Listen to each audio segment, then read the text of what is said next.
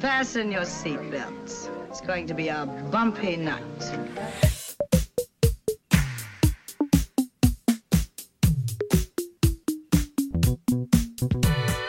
Achtung, Aufnahme.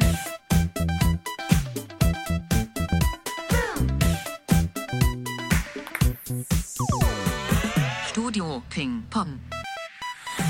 Herzlich willkommen zu einer ganz, ganz neuen Folge Studio Ping Pong. Heute mal Podcast on the Road im schönen Leipzig. Wir sind in der Villa. Das ist der erste Solo-Podcast. Und bei mir zu Gast ist heute Amelie Goldfuß. Liebe Amelie, schön, dass du da bist. Herzlich willkommen. Hallo, vielen Dank. Ich finde es auch richtig schön, dass ich da bin. Ja, ich freue mich, dass das geklappt hat. Ähm, Amelie arbeitet und forscht künstlerisch zu den Themen künstliche Intelligenz und der Mensch-Maschine-Beziehung, richtig? Richtig. Und du bist Mitbegründerin vom Moving Target Collective. Außerdem arbeitest du an der Burg Giebichenstein. Das ist eine sehr renommierte Kunstschule. Doch, ja, kann, man so sagen. Oder? Mhm. Ja, genau. Ja, offiziell bin ich im, im Studiengang Industriedesign, im Lehrgebiet Designmethoden und Experiment. Mhm. Genau, aber da kommt durchaus das Thema künstliche Intelligenz vor. Ganz kurz nochmal, ich meine, ist ja schon so eine abgefahrene Mischung. Kunst und künstliche Intelligenz. Also eigentlich künstliche Intelligenz, okay, haha, passt zusammen, Kunst und künstliche Intelligenz, aber so richtig zusammen, weil das eine ist, oder man stellt sich da immer so sehr maschinelle Sachen vor, viel Computer, viele Daten und dann aber eben auch Kunst. Genau, künstlerisch und gestalterisch. Also genau, offiziell bin ich ja sogar Designerin. Mhm. Aber also ich glaube, sowohl Kunst als auch Design haben ja schon auch so eine, eine Tradition oder es ist jetzt nicht so außergewöhnlich, sich mit neuen Technologien auseinanderzusetzen. Also es gibt ja zum Beispiel auch Medienkunst oder gerade Industriedesign, da geht es ja viel um Technologien, die man nutzt und neue Technologien, die man erschließt. Es ist aus meiner Perspektive gar nicht so, so weit gegriffen. Wie bist du denn überhaupt zu diesem Berufswunsch gekommen? Wie hat sich denn das irgendwann herauskristallisiert? Also wann hat es angefangen, dass du gemerkt hast, diese Mensch-Maschine-Beziehung ist mein Ding? Das ist eine richtig gute Frage. Jetzt kommen wir zum Kern der Sache. Ja, naja, ich glaube, das hat sich mit der Zeit ähm, so eingeschliffen. Ich bin irgendwie in dieses Industriedesign-Studium geraten. Ehrlich gesagt kann ich nicht mehr so ganz genau sagen, wie und warum ich mich dafür entschieden habe, aber War das auch an der Burg Giebichenstein? ja, ja, genau. Ich glaube, so zum ersten Mal in die Richtung ging es während meines Erasmus-Studiums in Florenz. Und genau da ging es viel um Spekulation und darum, verschiedene Technologien zu extrapolieren und damit zu arbeiten. Und ich glaube, da bin ich zum ersten Mal so in die Richtung geschubst worden. Dann kam irgendwie, kamen so die äh, Enthüllungen von Edward Snowden tatsächlich. Dann Ach, das, das spielte damit das, rein? Naja, im Prinzip ja. Also es hat mich zumindest ähm, genau mit noch so verschiedenen äh, Freundinnen dann in so eine Richtung geschubst, dass wir uns irgendwie mehr mit Datenschutz beschäftigt haben, Mhm, ähm, versucht haben, auch so eigene Infrastrukturen äh, für, für Mail und Webspace und sowas aufzusetzen. Und von so Überwachungsthemen, die ja mit großen Datenmengen arbeiten, ist es halt eigentlich auch nicht mehr so weit zu künstlicher Intelligenz, Mhm, weil im Prinzip ist das ja auch die, naja, die statistische Auswertung von großen Datenmengen. Ich habe immer auch so eine Diskrepanz zwischen, was meine Eltern denken, was ich mache und was ich tatsächlich mache. Und jetzt ist die Frage, wie ist denn das bei dir? Ich weiß es nicht genau. ich glaube, mein Vater würde sagen, die Amelie ist eigentlich eine Theoretikerin. Ich glaube, weil ihm das gefällt und weil er irgendwann mal was aus meiner Masterarbeit gelesen hat, was ihm gefallen hat. Okay. Meine Mutter würde wahrscheinlich sagen, sie arbeitet irgendwie künstlerisch und gestalterisch und macht so Sachen mit Roboterarmen. Tatsächlich hatten wir die Situation letztens, meine Patentante, die ich jahrelang nicht gesehen habe, war zum Café bei meinen Eltern. Aha. Und dann kam halt auch so die? Frage auf, und was machst du jetzt so? genau, ihre Reaktion war eigentlich nur, ha, ja, ich hätte nicht gedacht, dass man damit Geld verdienen kann. Und was machst du tatsächlich konkret? Fragezeichen. ähm, genau, also zum Beispiel äh, in meiner Arbeit mit dem Moving Target Collective, also da fängt es schon an, verschiedene Sachen. Manchmal tatsächlich einfach Vorträge halten über solche Themen oder Texte schreiben. Mhm, mhm. Aber in der Regel immer so in Kooperation mit meinen Kolleginnen, was sehr bereichernd ist, weil die ja eigentlich aus anderen Disziplinen kommen. Aber wir arbeiten auch an so künstlerischen Arbeiten, an verschiedenen Installationen, physisch oder ähm, gerade jetzt während der Pandemie auch einfach viel ähm, online. Manchmal machen wir auch Workshops, zum Beispiel Chatbots, Prototypen Ja, da oder kommen wir sowas. nachher noch, da kommen wir ganz kurz Genau, nachher noch sowas. drauf zurück. Und, an, genau, und an der Uni geht es eher so um digitale Entwurfstechnologien Was ist das? wie man die gestalterisch nutzen kann. Zum Beispiel, wenn man also mit verschiedenen Computerprogrammen äh, gestaltet, aber das auch so in die Welt bringt mit Maschinen wie 3D-Druckern oder computergesteuerten Fräsen. Ist das dann dieses, äh, wir haben ja im Vorfeld so ein bisschen gesprochen, dieses Arduino zum Beispiel auch? Das ist nochmal was anderes, Ah, okay. genau, aber das äh, genau, kommt auf jeden Fall auch vor. Ähm, genau, Arduino ist eher so, ähm, ja, wie nennt man das? Physical Computing, also damit, das ist halt wie so ein kleiner Minicomputer, der sich re relativ einfach programmieren lässt und da kann man dann so Sensoren äh, anschließen, die eben Umwelt wahrnehmen und diese äh, Daten kann man dann umsetzen in verschiedene Aktionen. Ich habe neulich was gesehen und zwar Frage, ob das Arduino ist. Da gibt es einen Hersteller, der macht so, ein- so ein Board und dann hast du da so Stöpsel. Also der hat das so in Pilze dann reingesteckt und dann konnte der auf den Pilzen so. Das ist mega cool. Oh, ich liebe Töne diese, machen. diese, diese Pilz. Ja, ich kenne die. Und das war so witzig. Also gut. Es, es gab auch noch an, äh, irgendeiner hat das dann mit Eiern gemacht und so. Also, Ja. aber ist das sowas wie Arduino? Das, das ist, ja, das ist, die machen das nicht mit einem Arduino, aber das ist ja auch nur ein Bauteil sozusagen, aber es ist genau ähnliches Prinzip. Ja. Genau. Okay. Ja. Du arbeitest ja als künstlerische Mitarbeiterin an der Burg Giebichenstein. Mhm. Das heißt, du betreust die Studenten Mhm. und machst mit den Workshops. Genau, manchmal mache ich Workshops, aber ganz oft geht es auch einfach nur darum, Input zu einem bestimmten Semesterthema zu kuratieren, zu organisieren und Mhm. dann die Studierenden bei ihren individuellen Themen zu unterstützen. Und jetzt die Frage, wenn du eine Werbefläche hättest, was wäre da zu sehen? Ja, du kannst dir aussuchen, ob du ein Produkt gerne hättest oder ob es um deine Person geht. Weil ich, Oder ein mein, erst, mein erster Gedanke war, die wäre so. wahrscheinlich weiß, weil ich so schlecht bin, mich selber zu vermarkten. Ja, Äh, okay, aber auch gut. Ja. Und dann ganz unten so Amelie Goldfuß. Ja, vielleicht. ähm, Ich würde wahrscheinlich draufgehen und gucken, so, was soll denn das? ja, ähm, tja, hm, was wäre da drauf? Ich weiß nicht, wahrscheinlich eine Arbeit von mir und nicht ich, also ich, nicht ich als Person. Welche Arbeit? Ähm, Der Roboter? Der Roboterarm tatsächlich, der die Fingernägel lackiert. Das ist einfach noch das, ähm, Das- mein liebstes Projekt, weil es sich so organisch ergeben hat und so viel Spaß und Freude bereitet. Mir und anderen. Ja, ich, ich hätte den wirklich gerne ausprobiert. Also schade, dass das nicht Ich habe geklappt ihn leider hat. gerade weggegeben. Ja, ja. Aber naja, da wir, ich habe ja heute auch. Also von daher. Ja, schöne Farbe. Ja, hätte er erstmal abmachen müssen. Kann er das auch? Abmachen ähm, könnte er, hat er noch nie gemacht, ja. Aber was, er hat schon oft einfach nochmal drüber gemalt, so, was ja. auch gute Ergebnisse gab. Das geht natürlich auch. Ja.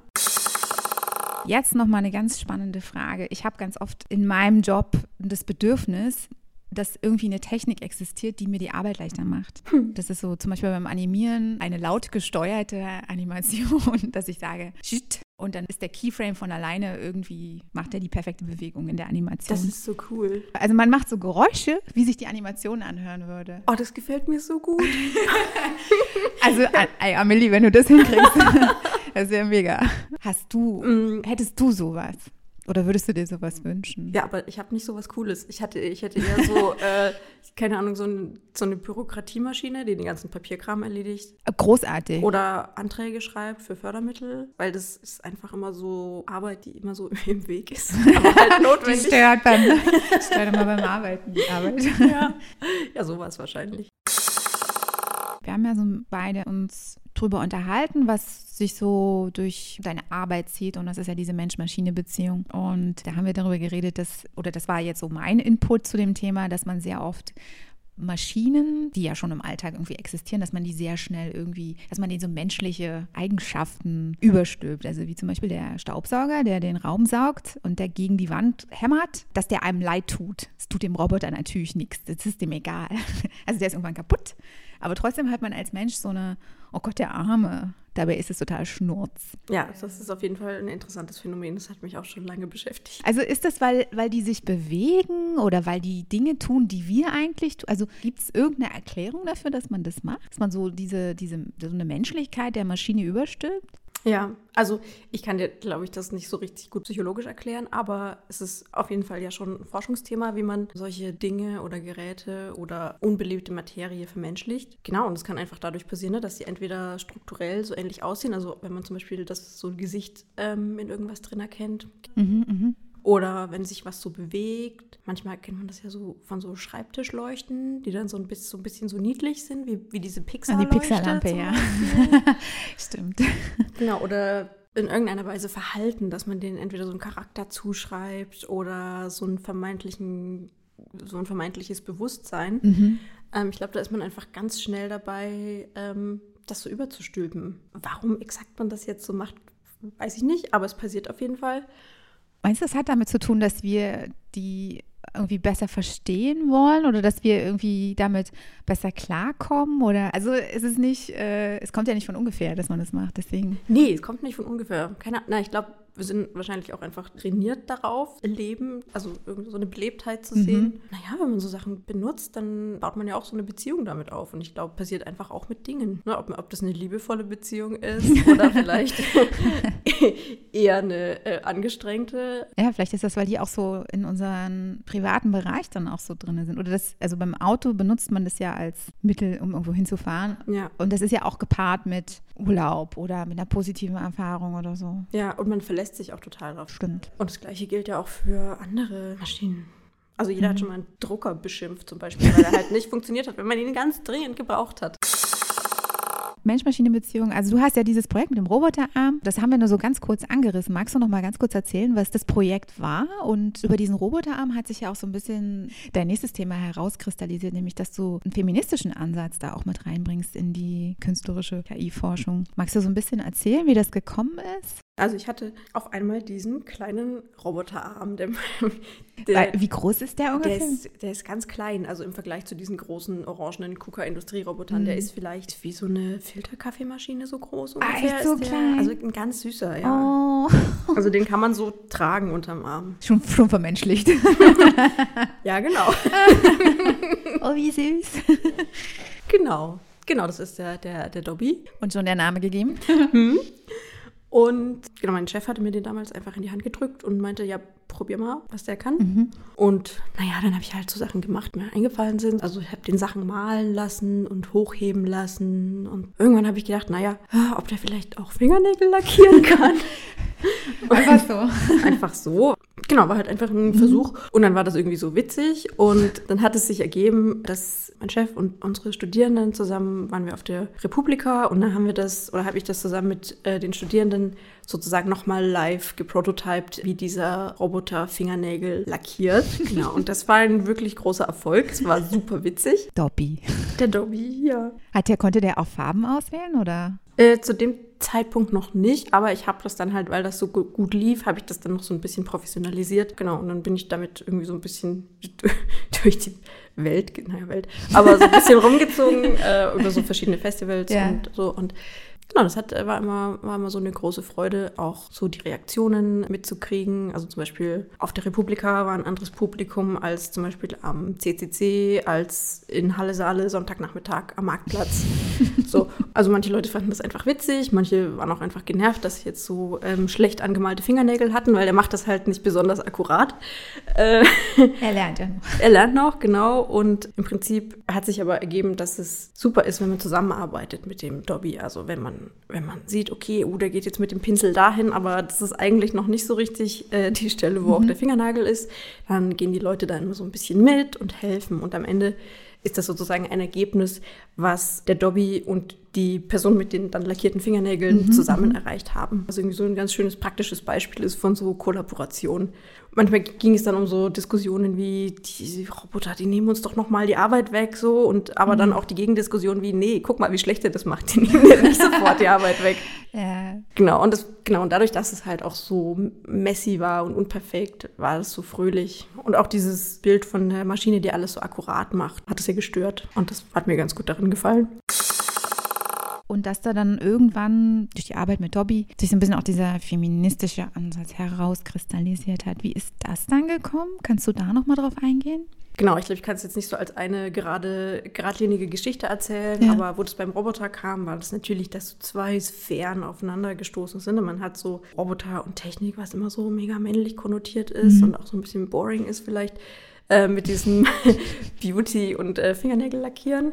Stimmt, ja, Und stimmt. das war halt so der Clash, der das auch interessant gemacht hat. ja. Also das haben ja Erwachsene benutzt, aber auch viele Kinder. Und da hat man total gut gesehen, auch wie so kleine so Stereotype Jungs-Jungs das auf einmal voll cool fanden, dass sie Fingernägel lackiert kriegen, weil das halt der Roboter macht. Und da hat es so ein bisschen Grenzen aufgebrochen, was so ganz schön zu sehen war, was überhaupt, also es war jetzt nicht geplant oder nicht Mhm, die mhm. Intention dahinter, aber so ein cooler Nebeneffekt. Mhm. Also wir haben ja zum Beispiel gesprochen über die, dieses Thema, dass Siri zum Beispiel nicht wütend wird. Ich weiß jetzt aber nicht, ob das miteinander verknüpft war. Ja, da war ich zusammen mit Natalie aus dem Moving Target Collective. Wir waren zusammen in äh, Belarus. Wir waren da eingeladen vom Goethe-Institut, um so äh, Workshops zu geben, so Coding-Workshops zu geben, speziell für Mädchen tatsächlich. Und danach sind wir noch so ein bisschen durch das Land gereist und dann irgendwie bei so einem einsamen Waldspaziergang haben wir halt so gequatscht und äh, sind irgendwann so auf die, irgendwie auf Siri gekommen oder überhaupt so Sprachassistentinnen und haben uns gewundert, wieso die eigentlich nicht wütend werden können, was sie ja einfach definitiv nicht werden. Die sind immer voll freundlich und sehr diplomatisch, ausweichend. Und genau, das hat uns irgendwie nicht losgelassen. Und wir haben dann angefangen, einfach in diese Richtung zu recherchieren und zu gucken, woher kommt das eigentlich? Warum ist die denn so? Warum verkörpert Siri, aber auch Amazon Alexa zum Beispiel, so Cortana von Microsoft und auch weniger bekannte, äh, so Smart Assistants und auch Chatbots, wieso verkörpern die dieses Stereotyp von so einer weiblichen Serviceperson, die keine eigene Meinung hat und auch keine Bedürfnisse und die sozusagen jeden Shit einfach hinnimmt? Ja, tut sie ja. Tut sie ja. ja. Genau. Also, ja. Hast du mal deine Siri beleidigt? Ja, ja, zu Recherchezwecken auf Ja. jeden Fall. Und wenn wir schon so ein bisschen bei KI und Feminismus sind, oder hast du da Situationen, wo dir als Frau einfach nicht das zugetraut wird, was man grundsätzlich bei einem Mann sowieso voraussetzt? Gibt es das bei dir? Das gibt's schon, ja. Nicht so extrem tatsächlich, wie ich das manchmal von anderen Leuten höre. Ich glaube, ich auch da so eine Vermeidungsstrategie fahre und gar nicht in so Situationen reingehe, wo das passiert. Genau, aber klar gibt es das manchmal. Gut, jetzt sind wir wieder bei dem Roboterarm, aber da habe ich oft so ausschließlich Männer manchmal, die das dann machen und sagen so, ja, mhm, interessant. Aber da könnte man ja noch so eine Kamera hinbauen und dann hat man so eine Machine Vision und dann könnte man das ja auch so machen, dass das total akkurat wird und dann wollen die das alles so durchingenieren und ich denke so, ja, klar, kann man schon machen und ähm, würde ich bestimmt auch hinkriegen, aber es interessiert mich überhaupt nicht. Ja, ich habe ja. absolut kein Interesse daran, hier eine 1er Ingenieursleistung hinzulegen und akkurat Fingernägel zu lackieren, weil that's not the point. Also ich hatte in der Vergangenheit hatte ich oft so Situationen in so Werkstattsituationen. Ist mir schon klar, dass mir automatisch weniger zugetraut wird von vielen Männern, aber als jetzt einem Typen, der genauso viel oder wenig Ahnung hat wie ich. Mhm. Genau, das gibt's einfach. Warum glaubst du, ist es wichtig, mehr Frauen in dieses Thema zu integrieren bzw. zu fördern? Also, dass noch mehr Frauen sich mit KI beschäftigen, vielleicht auch noch mehr Frauen ins Coding gehen, dass das einfach wichtig ist, dass da mehr Diversität herrscht. Weil im Moment ist es eine Männerdomäne und das ist einfach Fakt. Ja, es ist auf jeden Fall, ich gl- glaube, es ist grundsätzlich für, jede, für jedes Feld gut, wenn es divers ist, weil man zum Beispiel, weil das zum Beispiel eine Art und Weise ist, Bias, eben solche Verzerrungen zu vermeiden, weil man eben mehrere Perspektiven hat, mehrere Leute mit verschiedenen Perspektiven, die drauf gucken und deswegen manche Sachen oder manche so Fehler gar nicht passieren können. genau, das gilt ja jetzt nicht nur so für Männer und Frauen, sondern eben auch mal für andere marginalisierte Gruppen, die eben da nicht vorkommen. Ja, das Beispiel, was du vorhin schon gesagt hattest. Genau, zum Beispiel hier das Joy Bolamvini-Beispiel. Genau, Genau, eben, genau. dass wenn halt eine Sache nur von weißen Menschen gebaut wird, ist halt sehr wahrscheinlich, dass es auch nur für weiße Menschen gut funktioniert. Da komme ich so ein bisschen zu meiner nächsten Frage. Das ist jetzt so eher in den Raum gesponnen. Die Männer durch ihre Fütterung mit Daten, wo sie so ein bisschen ihr Bias mit reinprogrammieren, das passiert. Kann die KI denn dabei helfen, dass das nicht dann auch umgekehrt bei den Frauen passiert? Nee, ich glaube, KI kann nicht dabei helfen. Mhm. Ich glaube, das ist ja Arbeit, die Menschen machen und deswegen müssen das Menschen auch erst richtig machen. Es ist auf jeden Fall ein Trugschluss, dass irgendwie KI-Systeme oder Maschinen überhaupt irgendwie neutral oder objektiv oder sowas sind, weil jemand hat das ja gebaut und baut da dementsprechend auch zum Beispiel Vorurteile mit rein. Also das kann ja absichtlich sein oder einfach unabsichtlich, weil man was vergisst. Muss ja auch gar nicht böse gemeint sein, aber das ändert ja am Ende auch nicht. Nee, nee, nee. Genau, ich glaube, mit diesem Trugschluss, den muss man halt vor Augen haben und wissen, okay, wenn man eben äh, Systeme so bauen will, dass sie einen guten Job machen, dann müssen halt auch die Menschen vorher einen guten Job machen. Mhm. Und es ist definitiv kein Allheilmittel. Also ich meine, KI ist einfach so ein krasses Buzzword. So jeder macht irgendwas mit KI, so, weil, weil es natürlich cool klingt und die Erwartungen daran total hoch sind. Und das ist ja auch eine Geldfrage. So, wenn man irgendwie was mit KI macht, dann kriegt man halt auch mehr Fördergelder oder so zum Beispiel. Ich habe eine Frage zu eurem aktuellen Projekt vom Moving Target Collective. Da geht es um Chatbots. Mhm. Und, oder Sprachassistenten, Smart Speaker. Das Projekt heißt Talk to Me und ihr hattet dort Pass auf. also eine Hypothese, ich, ich, lese jetzt ab, ne, aber ich kann die Frage nicht gut, ja. Eine Hypothese war, Spekulationen anzuwenden, um diese Technologie kritischer zu hinterfragen, eben auch so in, in einem feministischen Sinne. Kannst du das erklären? Ich habe es nicht verstanden, gebe ich ganz ehrlich zu, wie mhm. Spekulation, also was dann in dem Fall auch eine Spekulation ist, mhm. wie das funktionieren kann oder wie das helfen kann. Mhm, ja, kann ich erklären. Äh, ich muss kurz dazu sagen, genau, das ist so ein Querschnittsprojekt von äh, tatsächlich dem Moving Target und ähm, der Uni. Mhm. Also wir haben das Projekt mit Studierenden zusammen mhm. gemacht und wir haben sozusagen den Rahmen geschaffen und in dem haben die Studierenden gearbeitet. Also der Ausgangspunkt war das, worüber wir gerade geredet haben, zum Beispiel, dass Sprachassistenzsysteme oder Chatbots wie zum Beispiel Siri so bestimmt bestimmte Stereotype bestätigen und sozusagen aus so einer Gesellschaft nochmal in so Technologien einschreiben, was ja nicht sein soll, weil wir ja eigentlich Ungleichheit aufbrechen wollen und nicht noch ähm, verfestigen wollen. Und das passiert halt auch, weil ganz viele Sachen aus so Branchen kommen, aus so Tech-Branchen kommen, die halt extrem männlich sind und wo auch extrem viel Geld drin steckt mhm. und wo deswegen einfach Sachen entwickelt werden, die dann einfach da sind, weil mhm. da irgendwie auch so eine Marktmacht dahinter ist, dass es dann auf einmal verbreitet ist und alle das benutzen und dann, dann ist das halt so, wie es ist. Und da ist irgendwie gar nicht mehr so viel Raum da, sich vorzustellen, wie es anders sein könnte. Und deswegen wollten wir halt gern eben mit so verschiedenen Methoden der Spekulation uns eben andere Narrative äh, erarbeiten, wie man vielleicht so Technologien wie Sprachassistenzsysteme oder Chatbots anders nutzen kann. Zum Beispiel mit dem Anspruch, dass das irgendwas total Nützliches macht, so, sondern es kann auch irgendwas total poetisches, narratives, irgendwie was, was Schönes sein, kann aber auch solche Probleme, die ich gerade angesprochen habe, aktiv behandeln. Und im Prinzip war die Idee, Alternativen aufzuzeigen zu dem, was wir alle kennen. Apropos, dein Lieblingsfilm mit KI. Oh, oh shit. Ist das dann auch so, wenn, wenn ein Film rauskommt, wo wieder irgendwas mit künstlicher Intelligenz passiert, dass du dir das dann anschaust und dann im Nachhinein sagst, so ein Scheiß? Oder, ah oh ja, das war ganz gut umgesetzt, aber Ja, schon. Das passiert auf jeden Fall. Gott, ich würde nicht sagen, dass es mein Lieblingsfilm ist, aber ein Film, der ganz gut gealtert ist, ist auf jeden Fall Minority Report. Mhm. Ja, der ähm, ist natürlich super. Genau, weil diese Precogs und dieses Predictive Policing ja tatsächlich langsam Anwendung findet. Und das sind zwar keine, keine hellseherischen Wesen, die in einem Tank liegen, aber im Prinzip ist es es wird, wird sowas gemacht. Wie findest du Blade Runner? Ich, Aus den, also der alte, ne? Mit ja, Harrison Ford. Ja, ich mochte den total gern. Also ich meine, die Stimmung ist Wahnsinn, das Set ist der Hammer. Ich habe, ich weiß nicht, vor zwei, drei Jahren oder so kam ein Film raus, der hieß. War das Ex Machina? Ja, Ex Machina, genau. Hast du den gesehen? Ja, aber ich habe so eine dunkle Erinnerung daran. Aber ja, aber auch da ist total interessant, ne, dass es irgendwie, dass diese, dass diese künstliche Person dann auch so. Ist eine Frau. Ist eine Frau ja. und ich verstehe halt immer noch nicht, warum Roboter Brüste brauchen. Das ist halt so.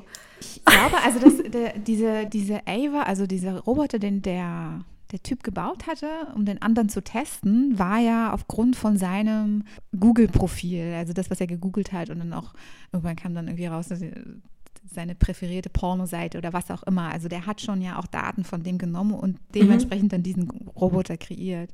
Und ich habe den Film gesehen und dann war ich so fasziniert von diesem Turing, da gibt es ja diesen Turing-Test irgendwie. Ne? Das ist so ein Test, der herausfinden soll, ist es ein Roboter oder ist es ein Mensch? Da gibt es so Fragenkatalog. ich weiß jetzt nicht, von wann der ist, der Test. Also der 60er Jahre, 50er Jahre. irgendwie 50er, so. 60er so. Ja. Mhm. Und ich fand es ganz spannend, diese, diese Umkehr von diesem, diesem Test. Also, dass der getestet, also der den Roboter testen soll, eigentlich der Test ist. Also, das war so, ich kann das jetzt nicht mehr irgendwie in Worte fassen, aber ich, ich fand diesen Plot-Twist ganz gut. Ich werde jetzt nicht mehr verraten, falls jemand den Film gucken will. Aber es ist interessant, ne, dass der Turing-Test, der ja quasi, der ja darin besteht, eigentlich nur darin besteht, ob der, also ein erfolgreich bestandener Turing-Test ist ja nur, wenn sozusagen die Maschine als Mensch durchgeht. Das heißt, wenn eine Person, die mit der Maschine redet, zum Beispiel sagt, okay, ja, ich habe mich gerade mit einem Menschen unterhalten. Wir kommen gleich nochmal zu einem Turing-Test. Wir haben ja jetzt so ein bisschen über ganz viel künstliche Intelligenz gesprochen und wie du schon gesagt hast, ein breit gefächertes Thema. Also es gibt ja so ganz viele Bereiche von KI, wo man forschen kann oder wie man sie benutzen kann oder äh, in welche Bereiche sie dann auch wirklich reingeht. Ähm, Gibt es eigentlich noch andere Projekte, wo man so ein bisschen mehr da in dieses KI und Feminismus reingeht? Naja, Nathalie und ich hatten mal auch so eine Installation gebaut, als wir uns mit diesen Sprachassistenten beschäftigt hatten. Das war ein Assistent, der hieß Miau Miau. Und das war so ein, so ein Plüschding, äh, mit dem konnte man reden. Aha. Und es hat immer geschnurrt, wenn es so also geschlafen hat und nicht in Benutzung war. Und dann konnte man die aufwecken und die war halt überhaupt nicht hilfreich. Also das war so, warum hast du mich geweckt? Wenn du wissen willst, wie das Wetter ist, kannst du auch aus dem Fenster schauen. Warum googelst du das nicht selber?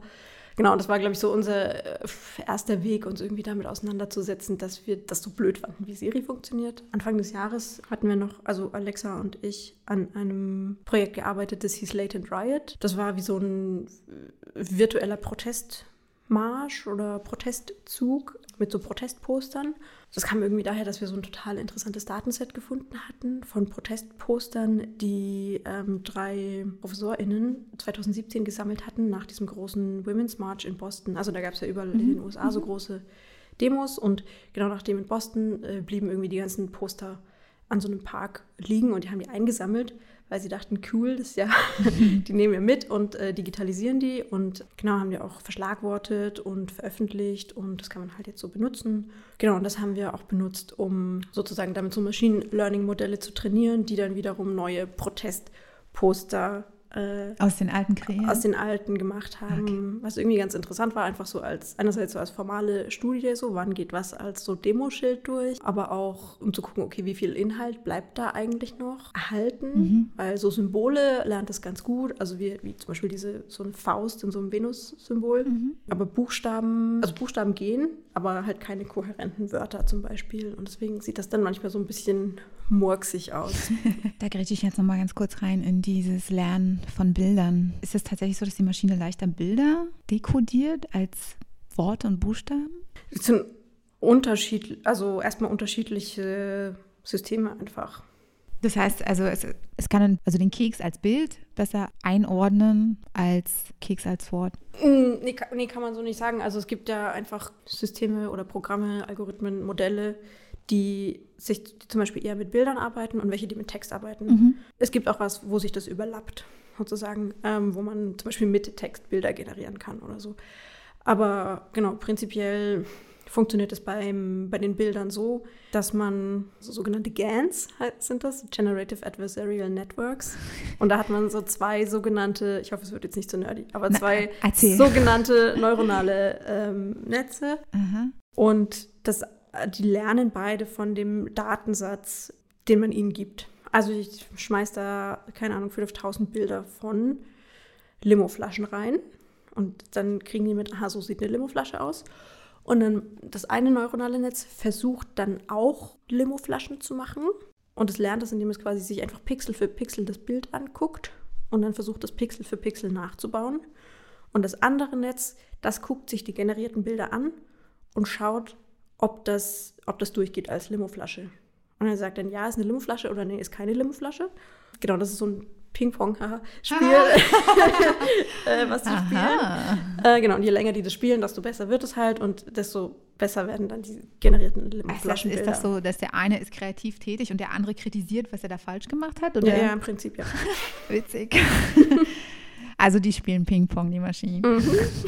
Nein, ist gar nicht nerdig. Ich, äh, ich glaube, dadurch, dass man ja immer so eine, äh, wie du schon sagst, ist so ein Buzzword und das ist ja auch wirklich so abstrakt und man versteht ja so viel darunter oder es ist ja auch so viel, dass es nicht verkehrt ist, dass man es mal so erklärt bekommt. Ja, genau. Aber das ist halt echt auch nur eine Art. Und es gibt super viele mehr, die ich dir alle nicht erklären kann. Aber Nee, mit das dem habe ich ja mich auch- halt jetzt zufällig beschäftigt. Nee, ist ja auch nicht äh, äh, Mhm. Sinn und Zweck, warum wir heute hier sind.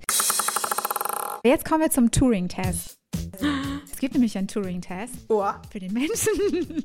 Ich habe einen gefunden. Also Podcast Unterhaltung und dann gibt es ja auch immer Spiel, Spaß und Spannung. Mhm. Sehr gut.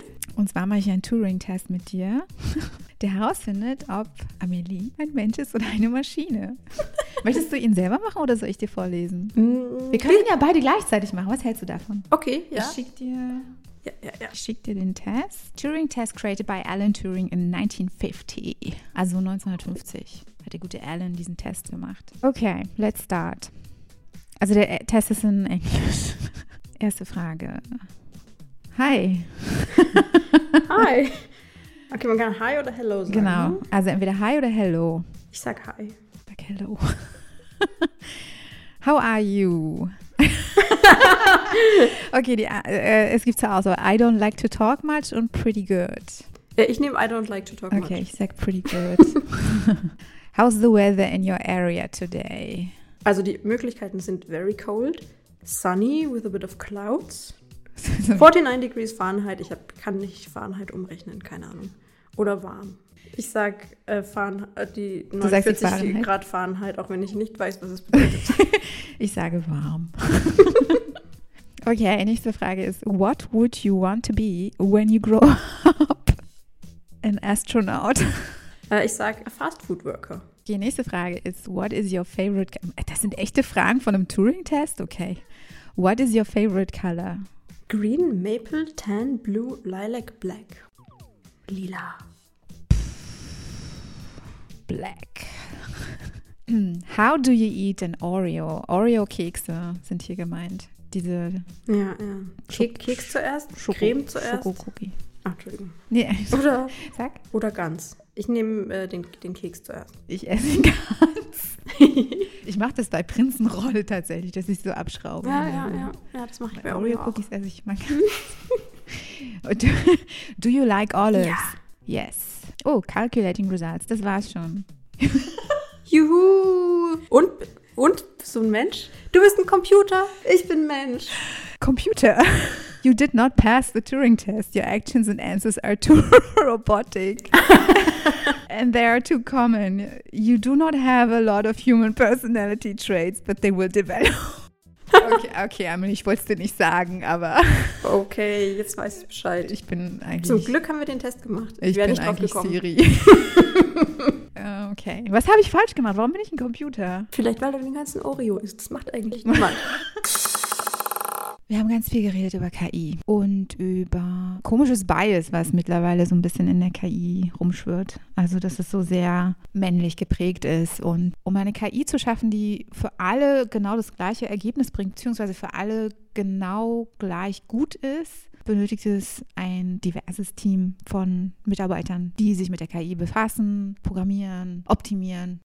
Also ich glaube, die Diskussion über KI oder KI-Systeme, ich finde es auch immer wichtig zu sagen, es ist nicht so die eine KI, sondern es ist halt so ein großer Komplex von verschiedenen Technologien.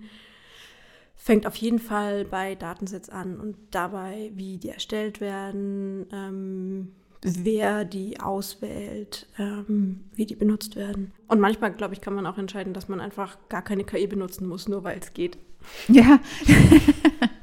Aber es ist halt cool. Äh, Und wie du Leider. schon gesagt hast, es gibt genug Fördergelder. Das war aber auch ein ganz schöner Ritt, den wir jetzt gerade gemacht haben. War ein Ritt, ne? Also sind wir ganz schön auf der KI geritten. So, also ich bin der Computer, Amelie kein Computer. Ich als Computer sage schon mal Dankeschön, dass du da warst. Vielen Dank, dass ich da sein durfte. Es war mega interessant, mal so hinter den großen Begriff KI zu gucken, oder so ein paar Sachen erklärt zu bekommen. Und das nächste Mal unterhalten wir uns über Pilze. Ja. Also Pilze, Pilze sammeln. Und die Wood Wide Webs auf jeden Ja, Fall. ja, ja, ja. Die müssen wir auf jeden Fall Mhm. Ich, muss, ich muss aber noch ein bisschen mehr in mich reinlesen. So. Also es, ist, äh, ich, ich kratze an der Oberfläche. Ja, ich auch noch. Und dann forschen wir zusammen.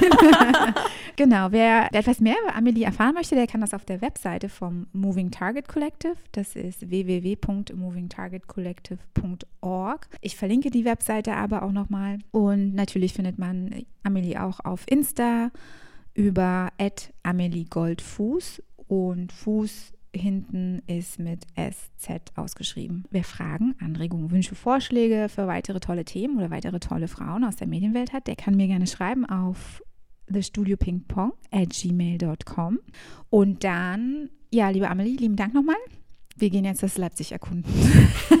Nein, wir gehen jetzt, äh, wir machen jetzt Mittagspause. Kann ich vielleicht noch was droppen? Amelie droppt noch was auf jeden Fall. Ja, weil wir ja so ein bisschen über Siri geredet haben. Diese Woche, also nee, ich weiß nicht, wann dieser Podcast erscheint, aber ähm, wir nehmen den heute auf und in ein paar Tagen erscheint auf der ähm, großartigen Seite, auf dem Online-Magazin äh, futuress.org ein Artikel über die historischen Wurzeln von Siri und Co. Falls sich da jemand noch reinlesen möchte, von Nathalie Sontopski und mir. Drop. Super Drop. Dann ähm, sage ich, sag ich nochmal Tschüss. Ciao. tschüss. Studio Ping Pong.